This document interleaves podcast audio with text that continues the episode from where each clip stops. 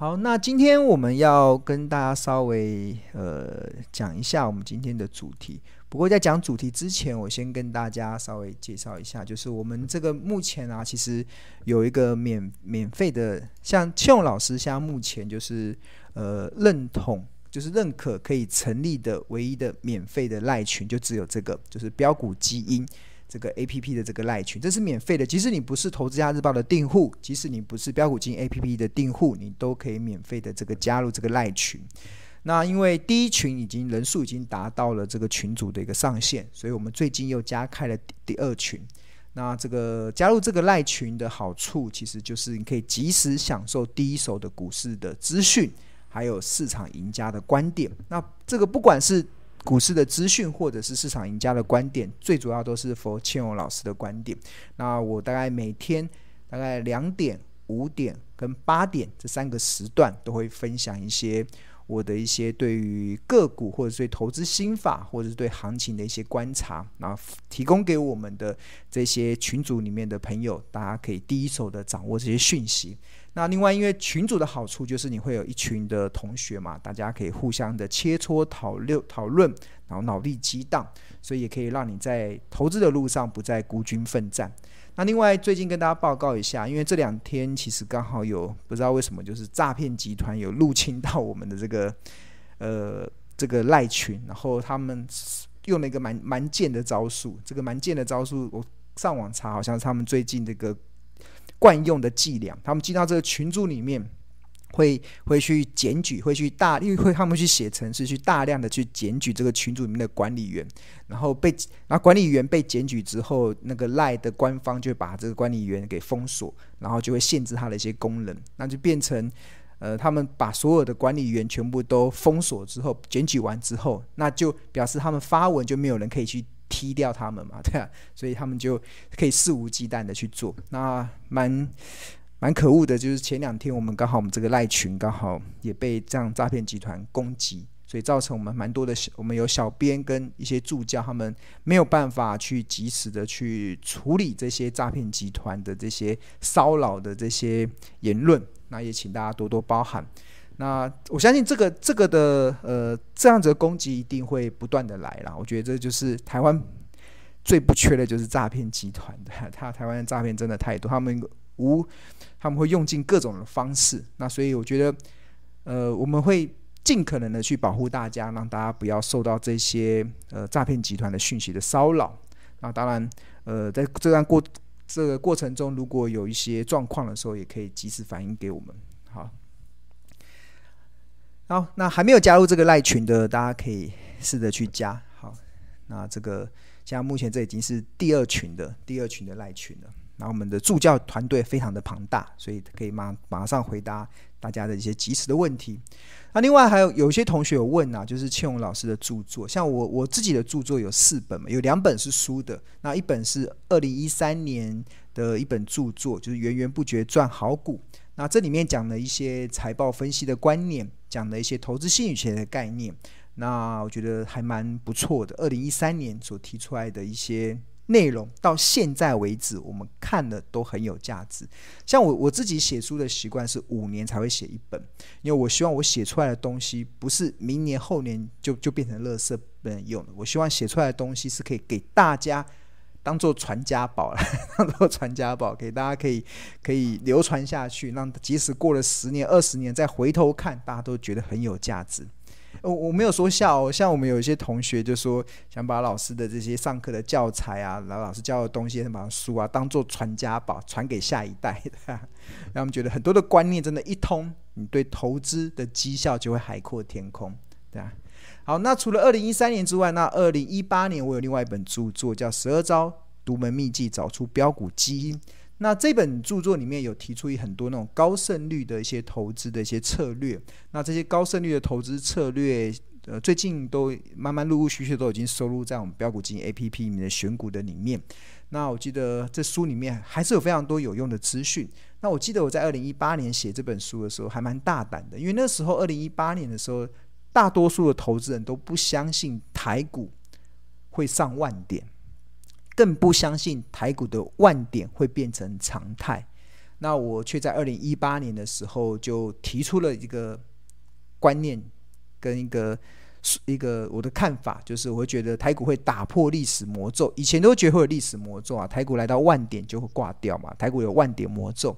那我在二零一八年的时候，我就率先的提出台股会打破这个万点的魔咒，而且要投资人习惯万点将会是常态。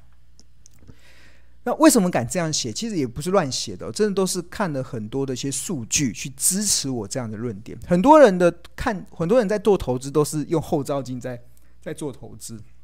就看过去的过去的那个股价的走势是怎么样啊？过过去的台股来到万点都会是压力啊。但是投资永远都不应该用后照镜在做在做投资，我们要看的是远，我们要看环境。条件不一样的环境不一样的，当然未来的走势也会不一样。所以其实我我的我个人的习惯，其实我会去找支持我去看远方的一些证据。所以我在二零一八年的时候就还蛮呃率先的提出万点会成为台常态这个观点的时候，在当时看起来是蛮大胆的，但是现在回头看，应该是还蛮动作先机的，对？好。那除了这个这个对大盘的看法准确度之外，那里面有非常多高胜率的投资策略，其实可以提供给大家参考。那另外最近的这这这两本书，刚好出版社最近有办活动，那这个活动是好像两本只要五百多块，然后还会再加赠两两堂的老师先前所录的一个短短视频，对啊，短视频。这这个视频其实就是。讲这个书里面的一个章节，把章节的东西截录出来，然后稍微讲一下书里面的一些东西，所以我觉得还蛮物超所值的。所以呃，欢迎同学如果有兴趣的话，可以去去订阅。我看我们好像群组里面还蛮多同学在合购的。那现在刚好出版社有这个周年庆，那。那如果那个相关的连接，你就在赖群里面去找一下，应该在记事本啊，还是问一下同学，应该就可以找得到。现在是一个蛮物超所值的。那另外除了这两本著作之外，我跟 Smart 还在二零一六年的时候有推出两个影音的这个影音的书籍。那其中一其中一个就是它的主题都是挖掘未来十年的产业趋势，这是二零一六年哦。那当时我找了两个产业，我在设定这两个产业的时候啊。主办单位也也觉得一头雾水，所以这这个产业会变成趋势吗？大家都很难相信。那其中一个产业叫半导体设备，半导体设备。那我记得我在这个影音的课程中，我那时候介绍了非常多的半导体的设备股，认为整个半导体设备、半导体产业会变成一个大多头的行情，而且它的这个龙井会维持一个很长的时间。然后那时候，像比如说有一档股票二四零四的汉唐，这个是帮台积电盖厂房的一家设备公司，一家无尘室的一个工程公司，它的股价就从当时的四十五块，然后一直涨到这一波的最高点两百七十五点五，波段的涨幅是来到五百 percent。那除了半导体设备之外，二零一六年我那时候也非常看重一个产业，那个产业叫电动车产业，这个。啊，当时我整个课程大概花了超过三分之一的时间都在讲 Tesla，，对啊，我觉得 Tesla 真的是它完全颠覆了汽车产业未来的面貌，那还蛮欣慰的。这个从当时股价四十块，现在已经涨破一千块。我看到前几天看到 Tesla 股价突破一千块，哇，对啊，他的那个执行长，他的 Tesla 执行长创办人伊隆马斯克又再度成为全球最有钱的人，对。就因为他持有了特斯拉，大概好像一两成的股票，对啊，真的太厉害了。那这件事情是说什么？这件事情说，其实很多时候的产业啊，其实为什么我们在做投资的时候，其实我还蛮看重这种产业趋势的，是因为如果你只要是对的产业啊，站在风口上，连猪都会飞。真的就是只要是对的产业，站在风口上，连猪都会飞。所以你只要产业抓对了，基本上那那个相关公司的股价，甚至营运的水涨船高，其实也会自然而然的，对啊。那这最大的关键，其实就是你在做投资的时候，我一直在跟大家讲，这个这些都已经是过去的东西了。只是我刚刚大家跟大家讲一个概念啊，投资这件事情啊，千万不要用后照镜在看。就是你比如说你在开车嘛，你在开车。你开车，就我觉得，呃，我观察一些市场的现象啊，那就是，假设我们把投资股票这件事情举举例成在开车这件事，那我发现大多数的散户或者是市场很多的分析的论点，他们在开车啊，他们眼睛看的不是前方的路，他们眼睛看的是所谓的后照镜，都在看后面的路，都在看后面的路，所以自然而然常常，因为你你你你没有在看前远方的路嘛，你没有在看前方的路，你都是在用后照镜在看后方的路，所以最后的结果是什么？最后结果就是。常常撞车嘛，常常撞车，因为你都在看后面。诶，这这这是我自己的体验啊。像上上个礼拜我，上个礼拜我就举例嘛，我说大多数的投资人在做投资的时候，真的都是蒙着黑黑布，闭上眼睛在乱投资。所以大家都不知道远方的路是什么，大家都是闭上眼睛在那边乱投资。所以自然而然，市场有一些风吹雨倒，有一些风风雨雨，你就会开始心心慌慌、意乱乱，然后就会都会。卖在阿呆股啊，然后追在疯狂价，对啊，就是那种那相同的啦。我这礼拜用汽车来举例嘛，就是在开车的。我觉得如果投资股票这件事情是像开车，那我观察到大多数的散户，或者是观察到很多市场主流在教导或者在倡导的一些分析的论点，他们都是在用后照镜在开车的，都是在看后照镜在开车，对。就一直看看后照镜，一直一直一直在看过去的事，过去的事，过去的事，对吧？那一直看过去的事的结果之后，你最后的命运一定就是撞车嘛，撞车。那那我我的这个门派很明显啊，不管我是从产业分析着手，或者我从企业价值着手，其实我们都是在看远方的路，都目的都是在看前方的路，因为只有你把前方的路看清楚了，你开起车来，你才会 才会对嘛，才不会出车祸嘛，对。好。那所以这个就是跟大家分享的了。那另外，那当然啦，那除了大家很多散户都闭着眼睛在乱投资，很多散户都是开在开车的时候都是一直在看后照镜在做投资。那所以当然你在市场中赚不到钱。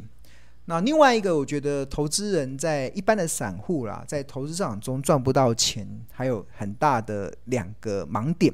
第一个盲点其实就是小赚大赔，就是你看对的时候只赚一点点，因为你你闭着眼睛闭着眼睛在做投资嘛，所以你可能赚了一点点之后你就很开心，因为你不知道远远方其实你可能在在冷个再走个五十步路，再走个一百一一百一百步路，你就可能就有很好的很好的礼物在那边等着你，你看不到，所以你赚一点点你就想跑，对啊，但是赚错但但是看错的时候常常就大赔这样子，因为你可能对亏损的反感。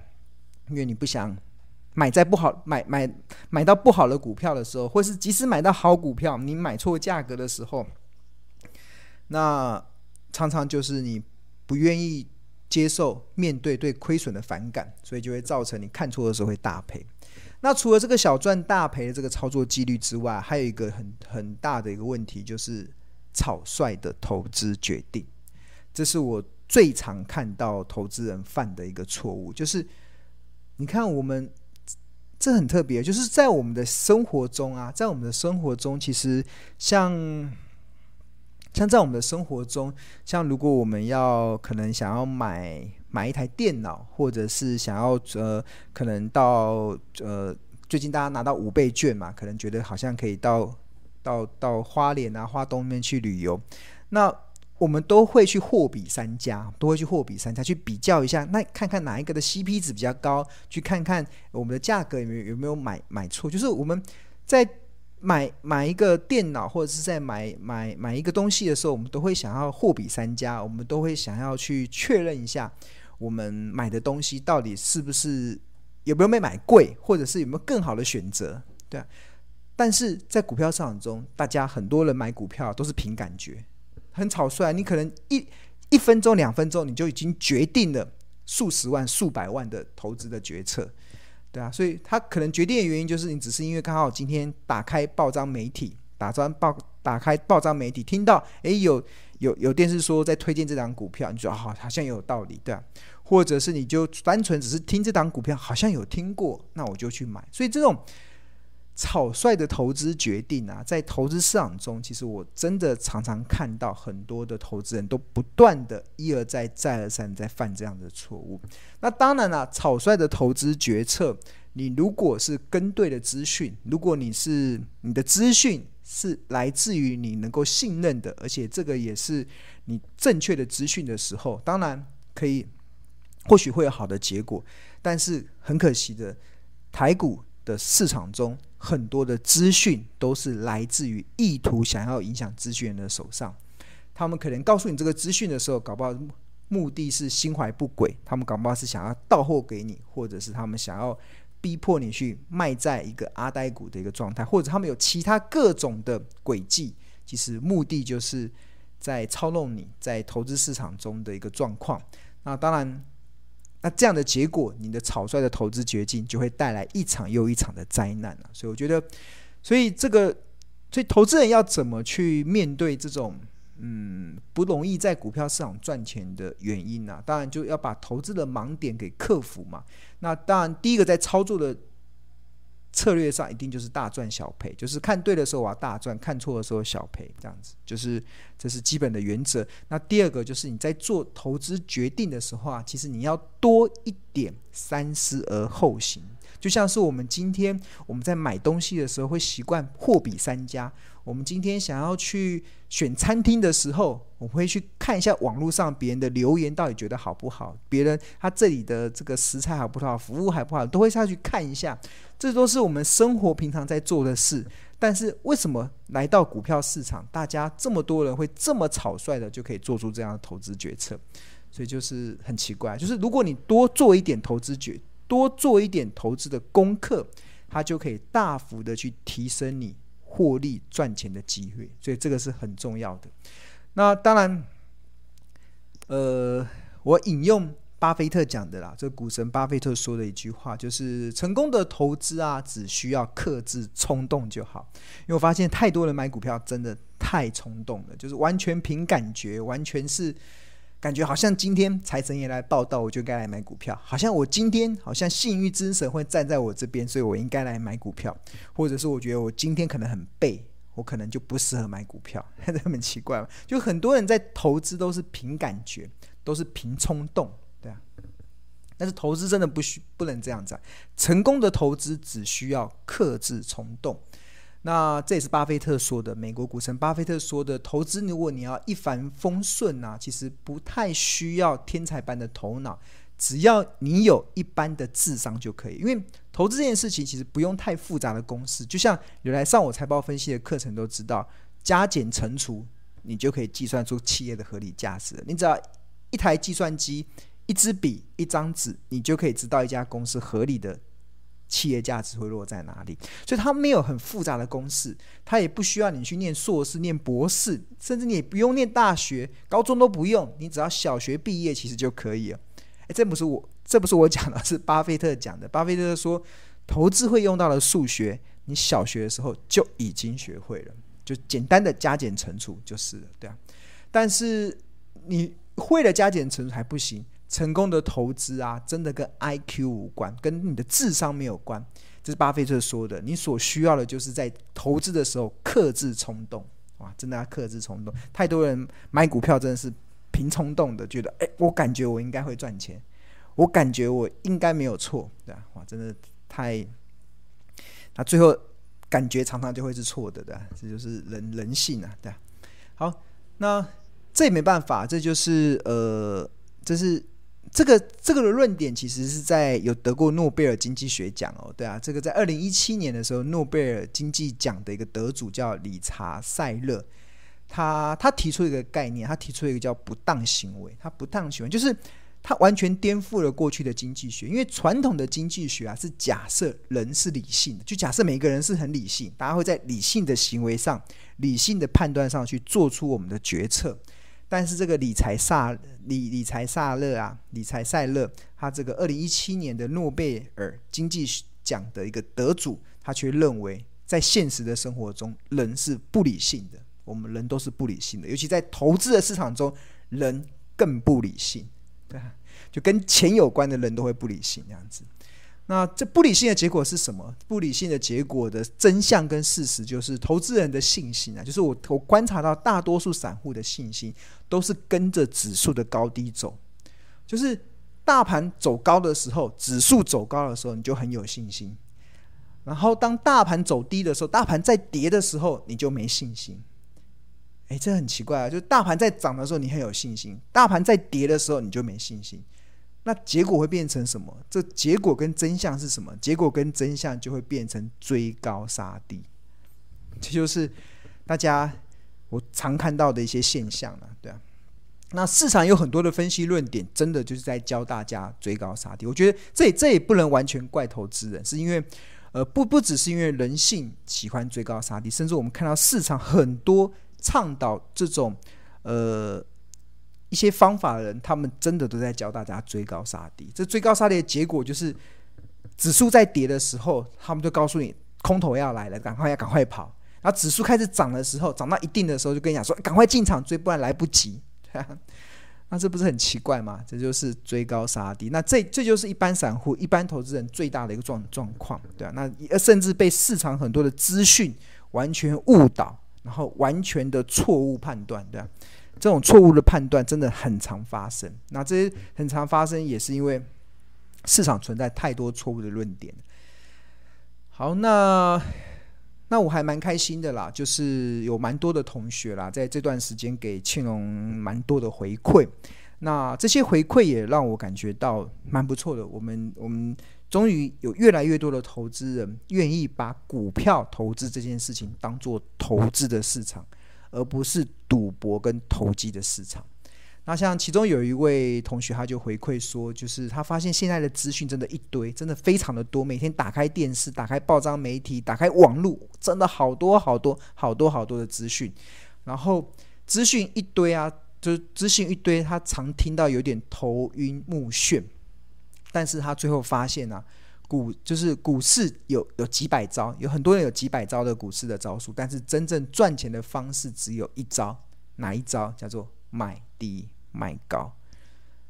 就这么简单。而且这个不是我讲的，其实你问巴菲特，因为曾经也有媒体问过巴菲特，你要怎么靠股票市场中赚钱？巴菲特也只回答这四个字：